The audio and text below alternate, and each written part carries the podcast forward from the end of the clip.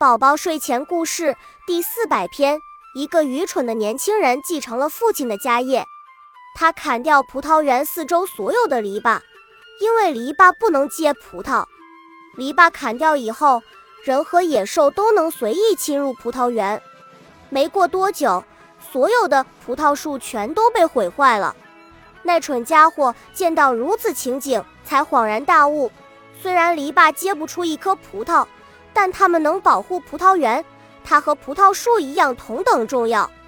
篱笆与葡萄园的故事点评：这故事告诉我们，虽然篱笆结不出一颗葡萄，但它们能保护葡萄园不被毁掉。也就是说，红花虽好，还要绿叶扶持。